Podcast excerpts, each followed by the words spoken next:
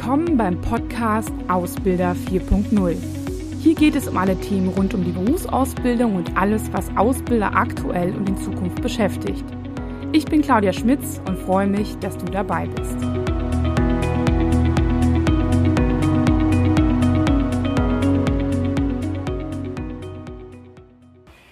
Ja, hallo und herzlich willkommen zu einem neuen Beitrag von mir. Und für dieses Mal habe ich mir mal überlegt, wir könnten mal über das Thema Clubhouse sprechen. Ähm, das ist ein Thema, das in meinem Umfeld ähm, natürlich gerade total angesagt ist.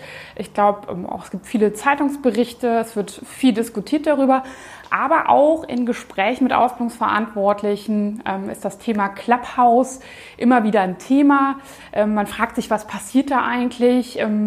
muss ich mir das runterladen? was hat das eigentlich auch vielleicht für eine Relevanz für die Ausbildung? Also das klärt man ja immer bei neuen Dingen ab und darauf möchte ich heute einfach mal eingehen. Also zunächst, was ist eigentlich Clubhouse oder dieses Clubhouse? Ähm, es ist eine App, die natürlich, wie der Name schon sagt, aus dem englischsprachigen Raum, nämlich aus den USA kommt. Da gibt es die auch schon, ich glaube, anderthalb Jahre schon bereits, vielleicht sogar ein bisschen länger. Ich muss ganz ehrlich sagen, den Startdatum, das Startdatum kenne ich gar nicht. Und im Endeffekt ist es eine App, ähm, die auch wieder ein soziales Medium ist, wo ähm, ich mich austauschen kann. Das ist nichts Neues, aber warum gibt es jetzt so einen Hype?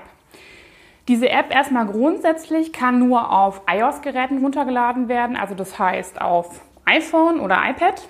Ähm, also wer jetzt kein iPhone hat, der kann sein iPad nehmen, das gibt es ja auch viele, die das haben. Ähm, und man kann aber nur Zutritt bekommen über einen sogenannten Invite, also die Einladung von Personenkontakten, die man hat. Dafür braucht man die Telefonnummer und deswegen ist das auch eine ziemliche Datenkrake, wie auch die ganzen anderen ähm, sozialen Medien. Aber da würde ich sagen, da habe ich mich auch kurz ein bisschen erschrocken, als ich gemerkt habe, okay, hier wird meine komplette Kontaktliste geteilt. Ähm, Genau, also das heißt, es gibt einen beschränkten Rahmen, Android-User, und auch ohne Einladung kommt man nicht ohne weiteres rein. Wobei man sagen muss, dass das eher so eine Eintrittsbarriere ist, die so ein bisschen eher so PR-Gag-mäßig ist, als dass man nicht reinkommt. Weil wenn Kontakte einen dort sehen, können die einen dann, wenn man den, die, die Anfrage gestellt hat, auch reinlassen. Also so eine Frage. Es ist allerdings auch eine etwas elitäre Runde. Es gibt verschiedene ähm, Thesen, warum man das so gemacht hat oder warum die App diese Strategie in Deutschland gefahren hat. Ähm, grundsätzlich war es zuerst so, dass super viele Influencer und Bekannte da auch unterwegs waren. Ähm, und jetzt ist ja die Frage, was machen die da? Also krass, das erkläre ich vor allem nochmal für die, die ja vielleicht mit dem Gedanken spielen, sich das runterzuladen oder die sich das grundsätzlich einfach fragen. Man kann sich das vorstellen wie so eine riesige Fachkonferenz, vielleicht auch nicht unbedingt Fachkonferenz, aber eine riesige Konferenz, wo ich eine Vielzahl von Möglichkeiten habe, ähm, mir Vorträge anzuhören, allerdings nur in Audio. Also ich sehe die Leute nicht. Man hört nur Leute sprechen. Das hat so seine Vor- und Nachteile, aber viele können natürlich auch, ähm, man kennt ja das Thema, wenn man irgendwie eine Videokonferenz eingeladen wird, dann hat man immer das Thema, ha, muss ich mich irgendwie zurechtmachen oder sowas. Das Thema hat man dann nicht. Und was auch sehr, sehr interessant ist, ist, dass dort nicht nur diese genannten Influencer sind, die man vielleicht auch gar nicht kennt ähm, oder die aus dem Trash-TV kommen, sondern ich habe dort Gerhard Schröder sprechen, hören, Sigmar Gabriel, Dorothee Bär, also als Politiker. Ähm, da sind sehr, sehr viele unterwegs. Ich habe Thomas Gottschalk dort sprechen hören und auch Elon Musk. Ähm, das heißt, Personen, die man vielleicht sonst im Fernsehen sieht oder wo man halt ähm, ganz weit weg ist, da kann man einfach zuhören. Die reden natürlich nicht von morgens bis abends, sondern die werden zu gewissen Fachbeiträgen einfach eingeladen. Und das Tolle ist, und deswegen ist es auch nicht direkt ein Podcast, also man hat so das Gefühl, man hört einem Podcast zu, man kann nämlich auch noch andere Dinge währenddessen mit, der, mit dem Handy machen. Also man muss nicht in der App bleiben, man kann auch spazieren gehen dabei und so weiter. Und man kann auch einfach nur zuhören. Also das heißt, man muss sich nicht beteiligen, aber man kann, und das ist das Besondere, man kann sich auf eine Bühne heben lassen. Das vollkommen freiwillig, wie gesagt, man muss nicht, man kann nur Mäuschen spielen und kann auch den Raum verlassen, äh, äh, leise, wie man so schön sagt, und kann auch wieder reingehen, also ähm, ohne dass, äh, dass äh, jemand einen da irgendwie kontrolliert oder so. Und was sehr interessant ist, ist halt, äh, dass äh, man wirklich die Möglichkeit hat, mit den Personen zu reden. Also Fragen zu stellen und so weiter. Und ich kann einfach sagen, ich war am Anfang ein bisschen skeptisch, weil ich auch gesagt habe, naja, da werden viele Marketing-Fuzis unterwegs sein und Versicherungsheinis, ne, weil die Personen springen da meistens ja gerne drauf. Aber man muss sagen, ich bin da ähm, positiv überrascht, weil die Diskussionen auf einem sehr, sehr hohen Niveau sind und man in der Tat wirklich auch dann dadurch auch eine Nähe schafft. Also es ist zum Beispiel eine sehr, sehr gute Ergänzung zu einem Podcast. Ne, da habe ich ja immer das Problem, dass ich persönlich mit jemandem spreche, aber nie die Reaktionen ähm, von den Leuten mitbekomme, beziehungsweise ich habe auch nicht die Möglichkeit, auch Fragen zu beantworten, die man vielleicht direkt zu meiner Aussage hat. Oder ich kann mich gar nicht, kann gar nicht mit Personen diskutieren. Und das bietet natürlich diese App. Gibt es natürlich noch Dinge, die da auch verbessert werden müssen, aber sie läuft sehr, sehr stabil, muss man sagen.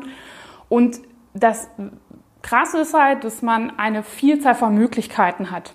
Die Suchfunktion ist noch ein bisschen eingeschränkt, aber man hat wirklich eine Vielzahl von Möglichkeiten. Also man kann gemeinsam mit Leuten das Dschungelcamp gucken oder Dschungelshow. Ähm, man kann aber auch zum Thema digitales Lernen, zu HR-Themen, zu politischen Themen, ähm, zu allen möglichen Themen sich mit Leuten unterhalten, selbst Räume eröffnen, aber auch anderen Leuten, also in Räume beitreten. Und das ist ähm, zwar auf, also elitär, aber auf einem sehr hohen Niveau. Und da muss ich sagen, das ist das ist schon nicht zu vernachlässigen. Wenn man das vor allem mit anderen sozialen Medien vergleicht, dann sind zum Beispiel Instagram und TikTok eher so ein bisschen auch aus dem privaten Kontext und eher auch ein bisschen lustiger. Ähm, ich glaube, es ist vor allem für Leute, die auf Twitter oder auf LinkedIn unterwegs sind, super interessant, weil man damit natürlich eine super Erweiterung hat. Man muss natürlich auch schauen, ob diese Apps das dann übernehmen. Jetzt die Frage, was machen denn andere Unternehmen da? Weil man sich das ja, also Privatpersonen können sich natürlich da anmelden, das ist auch immer ganz schön.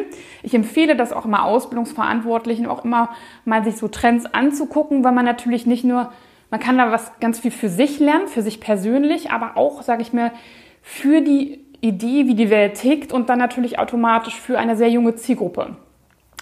Ich habe da, also am Anfang dachte ich, dass da auch viele unterwegs sind, die ähm, ja, äh, sage ich mal so eher ähm, ein Studium schon hinter sich haben und so weiter.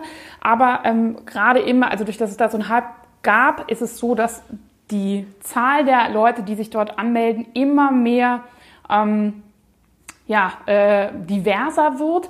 Also Politik ist natürlich vorherrschend, Marketing und auch verschiedene Fach Beiträge. IT ist auch ein Thema, aber ähm, das wird immer diverser. Also ähm, es ist ganz interessant, ne, so was da so alles passiert. Und deswegen ist diese junge Zielgruppe da auch dabei. Ne? Die ist sicherlich nicht zwölf, aber so um die 16 oder so würde ich schon sagen, dass da auch junge Leute dabei sind, die auch vor allem natürlich zuhören, ne? je nachdem bei welchen Themen. Das heißt, nicht ganz uninteressant ähm, für uns auch, ähm, aber auch natürlich ähm, die Frage so, was machen andere denn? Ähm, also was machen vor allem andere Unternehmen? Also dass vielleicht ein Politiker da spricht, kann man noch nachvollziehen oder das, was aktuelles gesellschaftliches dort diskutiert wird, kann man vielleicht auch noch nachvollziehen oder irgendwie so eine Trash-Show da nochmal mit ihren Germany's Next Topmodel-Mädels dann da spricht, das kann man auch noch nachvollziehen. Aber was kommt aus dem Unternehmenskontext? Und da kann ich sagen, es sind die großen Unternehmen und auch der Mittelstand ganz weit vorne. Die machen sogenannte Lunchbreaks und machen dort Fachbeiträge, diskutieren auch über die Potenziale von Clubhouse natürlich, aber auch ähm, IT-spezifische Themen, diskutieren mit Leuten über Trends, die es aktuell gibt, laden auch Leute ein. Also wie wenn man halt einen Vortrag irgendwie groß ankündigt, dort hat man auf jeden Fall sehr schnell auch eine breite Masse, wenn das natürlich vorher auch bekannt gemacht worden ist. So, ne? Ähm, aber wenn jemand ähm, da Interesse dran hat, kann man einfach dabei sein. Das heißt, man kann an einer anderen Stelle sicherlich nochmal ganz anders eine Zielgruppe erreichen. Ähm, es gibt unter anderem auch, und das ist vielleicht sehr, sehr interessant, auch sehr, sehr viele HR-Beiträge, also die, die halt ähm, im Human Resources so unterwegs sind. Ähm, da wird viel, viel diskutiert. Die trifft man auch auf Twitter, aber die trifft man natürlich auch da. Das ist für den einen oder anderen vielleicht auch ganz interessant. Und ähm, es wird natürlich auch ähm, an der einen oder anderen Stelle jetzt der Versuch gestartet, vielleicht auch Personalmarketing darüber zu machen, aber eher im Sinne des Employer Brandings. Und da sind wir nämlich auch schon bei dem Thema, wie können wir das denn jetzt nutzen? Also allen voran hatte ich auch eben schon angedeutet, dass das Thema sich mal mit Trends und mit gesellschaftlichen Entwicklungen zu beschäftigen, super essentiell für die Ausbildung ist. Ähm, Gerade weil wir so eine junge Zielgruppe haben, die damit groß wird, halte ich es für super relevant und wenn es auch nur ein Zweithandy ist oder auf dem persönlichen iPad, dass man einfach sich das Thema mal anschaut und sieht, wie Leute sich austauschen und das dann für sich überträgt. Da muss man ja nicht direkt irgendwie ein großes Projekt draus machen. Was interessant ist, ist halt auch, ähm, was man gut machen kann, ist natürlich auch für die persönliche Weiterbildung zu nutzen, also sich mit anderen Ausbildungsverantwortlichen auszutauschen. Das Problem, was Xing und LinkedIn hat, ist natürlich, die haben Gruppen, bei Facebook gibt es das auch, da postet man was, das kriegt keiner mit aufgrund des Algorithmuses oder aufgrund der Vielzahl von Nachrichten, die man ähm, und Benachrichtigungen, die man bekommt. Aber da kann man natürlich wirklich live sich mit anderen Ausbildungsverantwortlichen ähm, austauschen, mit HR-Lern, bekommt Trends mit, kann auch kritisch mitdiskutieren oder auch einfach nur zuhören.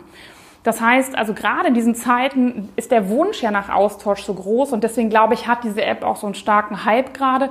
Ähm, deswegen würde ich das persönlich empfehlen, das für die eigene persönliche Weiterentwicklung in diesem Bereich zu nutzen. Privat kann man es natürlich auch nutzen, aber da ist auf jeden Fall ein großes, großes Potenzial da. Dann haben wir natürlich das Thema ähm, Employer Branding.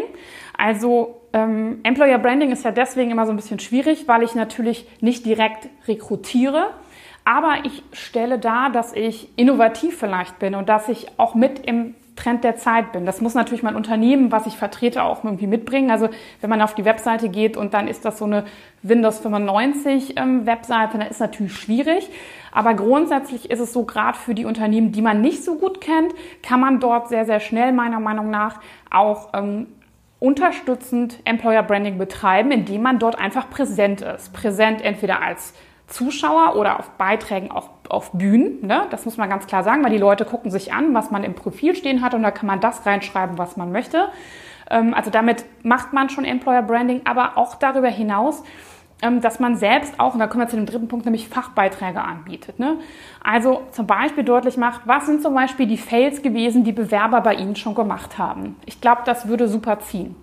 Oder dass man ähm, über ein besonderes äh, Trendthema in einem Bereich, beispielsweise man sucht ITler, dass man dort guckt, was wird gerade diskutiert, was interessiert die jungen Leute, dass man dort Fachbeiträge macht, also entweder selbst berichtet oder jemanden einlädt oder vielleicht auch ein kurzes Panel bestimmt von drei, vier Leuten das machen. Oder, was natürlich auch immer sehr, sehr schön ist, und das kann ich sagen, ist bei Clubhouse wirklich krass, ähm, dass man auch den Geschäftsführer dazu einlädt. Also wie viele Geschäftsführer ich von mittelständischen großen Unternehmen da einfach habe reden hören, da war ich doch dann sehr schockiert. Die sind teilweise noch nicht mal mehr bei LinkedIn und Xing angemeldet und trotzdem sind die da vor Ort ähm, und reden da so ganz locker flapsig weg. Ähm, und da bin ich teilweise auch so ein bisschen, äh, ja, auch positiv überrascht und ähm, ja, äh, ja auch äh, denke, das könnte zumindest gerade um dieses, äh, um sich nochmal deutlich, deutlicher darzustellen, ähm, genutzt werden, indem man eine halbe Stunde, Stunde Lunchbreak macht oder darüber hinaus auch natürlich ähm, in einem regelmäßigen Tonus einfach Fachbeiträge liefert und da einen Raum eröffnet.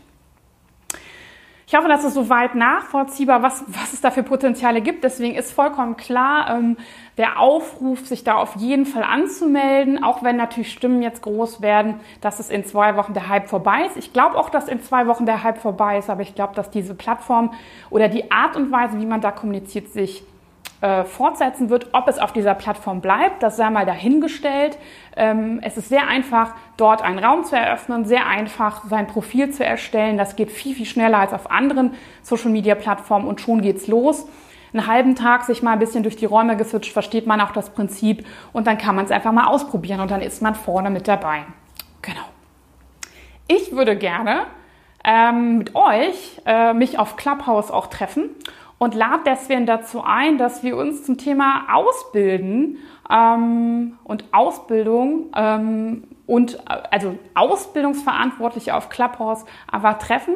Dazu haben wir einen Raum erstellt am 23.02 um 17 Uhr werden wir uns treffen und wer dazu Lust hat, einfach auch mal mit mir zu diskutieren, vielleicht auch komplett anderer Meinung ist als das, was ich gerade beschrieben habe, da treffen wir uns dann einfach.